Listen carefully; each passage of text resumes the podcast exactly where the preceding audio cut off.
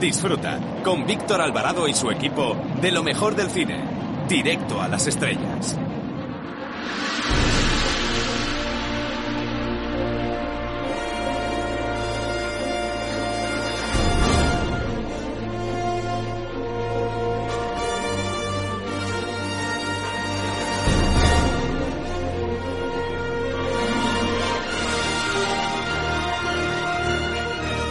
Hola, soy Fernando Tejero y os mando un beso muy fuerte a todos los oyentes de Directo a las Estrellas. Chao, se os quiere, chao.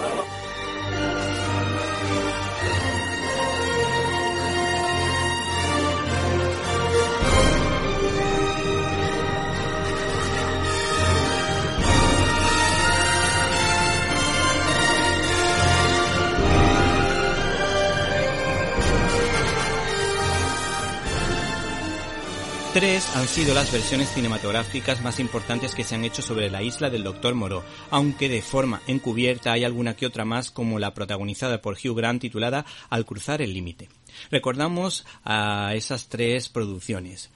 Una es totalmente de cine clásico y se titulaba La isla de las almas perdidas. Estaba protagonizada por Charles Lawton y Bela Lugosi. La segunda se estrenó en 1977 de la mano de Don Taylor y para ello se contó con dos estrellas de la época, Bart Lancaster y Michael York. Y por último, el actor Val Kilmer junto a Marlon Brando le dieron la vida a los protagonistas en la cinta del realizador John Frankenheimer.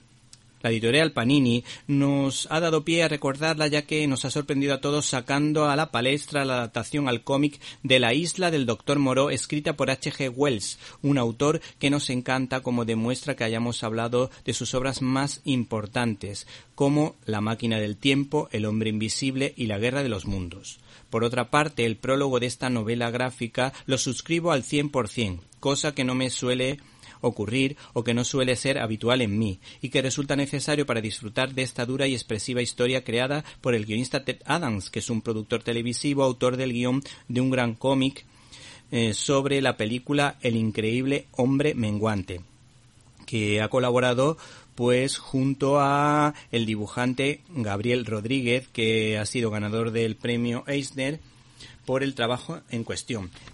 Y cosequia a los lectores con una serie de dibujos a lápiz azul que de alguna manera nos pueden servir para conocer el proceso creativo de un cómic en una especie de masterclass con dibujos en lugar de palabras.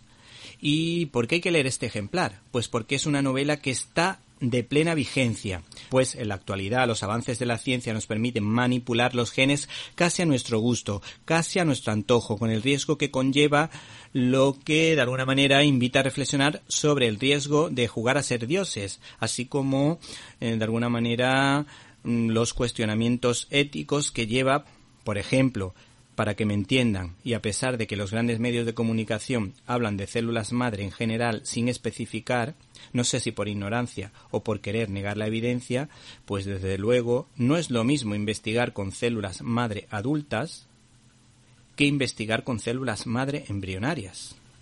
Pues que para investigar con células madre embrionarias habría que matar a un ser humano para poder manipularlas, lo que tiene desde luego un componente ético y moral bastante importante. Finalmente resulta paradójico que en este libro se presente al científico como un fanático religioso para el que el fin justifica los medios, cuando en la actualidad los mayores defensores del uso de la ciencia con ética son por lo general creyentes. Para terminar, la recomendación de la isla del doctor Moreau nos quedamos con la frase de su protagonista. Nada justifica infligir tanto dolor. Bienvenidos a una nueva edición de Directo a las Estrellas, tu programa de cine. Y en una semana marcada por la cantidad de casos de corrupción en la política española, nosotros les hablamos de los estrenos de esta semana, empezando por Pinocho, Urubú y la cinta de Terrence Malik, Rey de Copas. También les aconsejamos que no se pierdan la firma de Marta Troyano, de Irene de Alba y de Antonio Peláez, más Peláez que nunca, que seguro que nos hablará de festivales de cine. Para comentarios, dudas y sugerencias puedes escribirnos a la dirección que ya sabes, info arroba cinelibertad.com. Repito, info arroba cinelibertad.com. Y si no nos puedes escuchar en directo y quieres hacerlo en diferido, puedes hacerlo a través de nuestra página web www.cinelibertad.com, donde puedes encontrar todos los contenidos relacionados con este programa y otras cosillas que quizá te puedan interesar. Hemos recibido un correo electrónico de Jaime Martín que nos recomienda la película eh, Trasto, que le pareció muy divertida y que a su hijo le encantó. Y solo por eso ha merecido la, la pena ir a ver esta película. Por último, para comentarios, dudas y sugerencias, puedes escribirnos a info.cinelibertad.com. Comenzamos.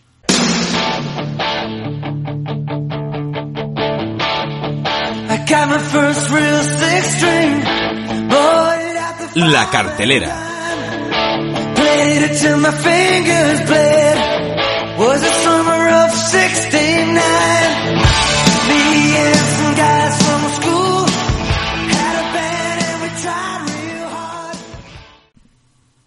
El peliculón de esta semana se titula Pinocho. El cineasta Matteo Garrone dio en el clavo al contar de manera brutal el funcionamiento de la mafia italiana con el peliculón no apto para personas sensibles titulado Gomorra. En esta ocasión es el encargado de contar este cuento en formato coproducción italo-franco-británica, aunque ahora me imagino que habrá cambiado el chip para contarnos la inolvidable historia de Carlo Collodi Pinocho, que por cierto nada tiene que ver con la edulcorada visión que Disney nos ofreció con claros guiños al relato bíblico de Jonás y la ballena. Para ello ha contado con el querido no, el queridísimo Roberto Benigni, que es uno de los pocos directores que ganó el Oscar como protagonista de una película. Concretamente, La vida es bella, un cineasta que no ha tenido demasiado éxito en esa faceta, como por ejemplo al dirigir precisamente a Pinocho. Este actor interpreta en esta ocasión a Gepetto, mientras que el personaje de Pinocho recae en el actor infantil Federico Lelapi, aunque recreado de modo digital.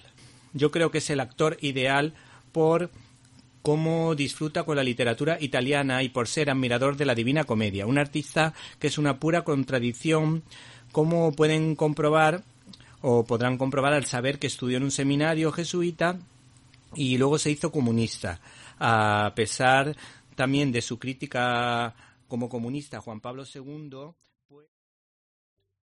¿Te está gustando este episodio?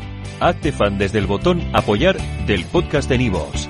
Elige tu aportación y podrás escuchar este y el resto de sus episodios extra. Además, ayudarás a su productor a seguir creando contenido con la misma pasión y dedicación.